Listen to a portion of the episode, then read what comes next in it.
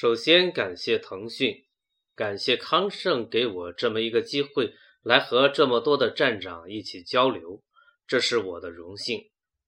因为我们也是 Discuss 的用户，我也非常非常喜欢 Discuss，所以来这里跟全国的站长一起交流，对我来说是一件非常激动的事情。我想交流什么内容呢？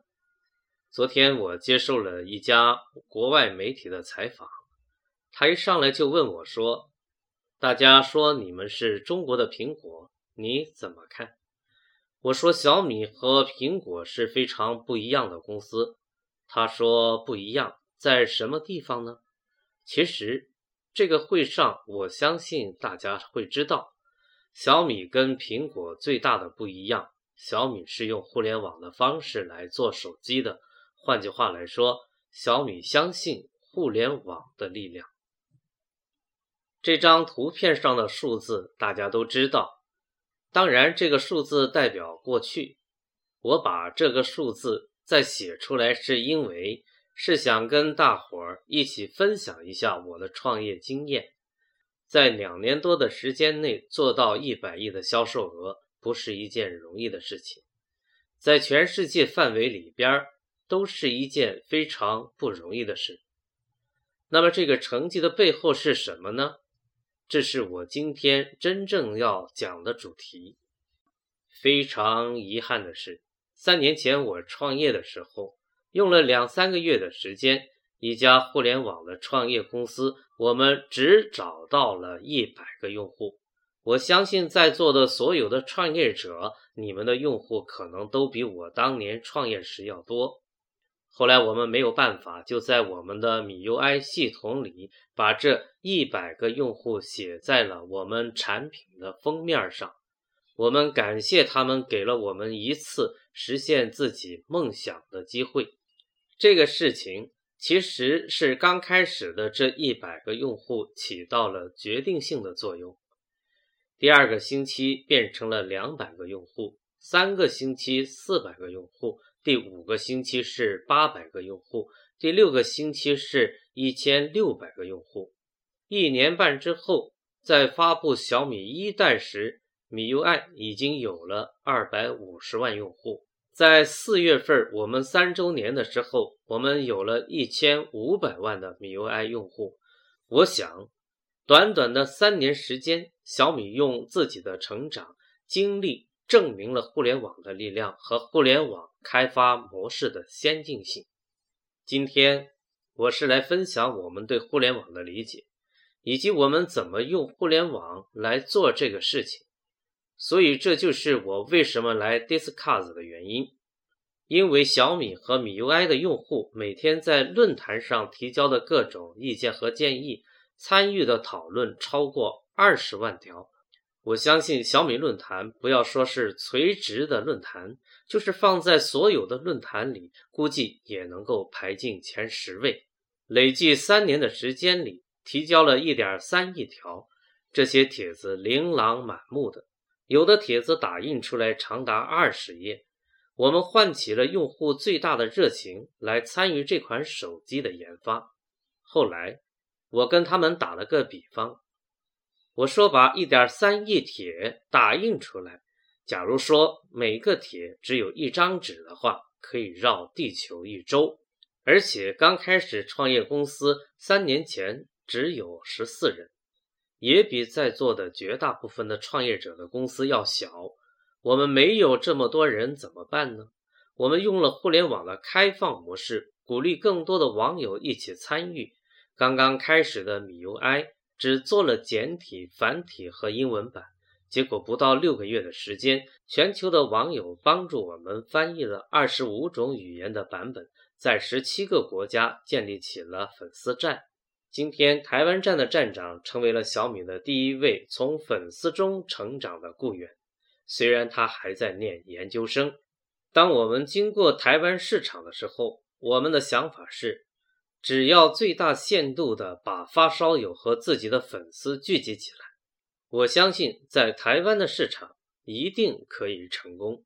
大家知道，台湾市场是极度竞争的市场，走到电信营业厅，感到了无比的压力，因为每个营业厅里只放了四部手机，苹果、三星的两部和 HTC，小米一去就是第五名。台湾人的收入比我们的收入要高，买一部手机觉得无所谓，他们不会因为你的手机便宜而去买你的手机。我去的第一个媒体见面会引来了不少的米粉，我感受到了他们无比的热情。我说：“我们其实只是需要时间而已，就像三年前在中国大陆做的事情一样。三年前我们在世界各地已经点燃了火种，我坚信星星之火可以燎原。而且，其实正是这些网友的参与，才使得刚刚三年前。”十四人的小公司有机会一步一步的成长。我觉得更恐怖的是什么呢？是 MIUI 把系统内核和表现层分离了。也就是说，我们最早一批推出了主题概念，我们的主题是可编程的，这样会使你需要什么样的表现形式就会是什么样。举个例子，网友很简单做了个主题，就模仿 iOS。模仿了 HTC 的 UI，我想跟大家表达的是，当你把表现层和内核层一抽离的时候，有设计师参与你的手机就会个性十足。他们设计了上千套主题之后，还支持一万种混搭的方式。他们可以做各种各样的设计，还可以做成自由桌面，就是可以随便摆放。MIUI 是经过了一千零九十五天的研发，经过了一百三十八周的迭代，号召了上百万人来参与。很多人不太理解小米起来的秘诀。小米起来的秘诀是因为我自己是一位发烧友，我对手机有很多的想法。当我的想法跟诺基亚聊的时候，诺基亚全球负责研发的总裁可能会听我说说。但是他们会改吗？今天你们对苹果有意见，有更好的设计，苹果会改吗？我想你对手机有想法、有意见，有一个公司愿意帮助你做，愿意帮你把想法实现，就是这样的想法做了小米。做完之后，我发现最大的不一样是什么呢？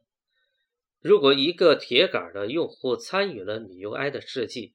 他会非常激动地跟他所认识的朋友、同学、同事去介绍小米，所以说很快会蔓延开来。这里我想跟大家讲，互联网的研发模式很重要，最大限度地把网友聚集在一起，并且快速迭代。小米在过去三个月坚持每周迭代，每周发布一个新版本，每周倾听用户的意见。把互联网的研发模式引入到了手机系统的研发，使我们保持了很快的反应速度。做点小广告，米 UI 不仅仅是 UI，将来有机会大家可以仔细看看。米 UI 包括三十几个模块，在每个模块，我们的目标，我们都希望做到国内的最高水平，所以对每一个模块都下了比较大的功夫。这个模块就不展开说了，所以我们相信口碑，我们相信互联网的力量，这也是我过去几年一直在讲的话题。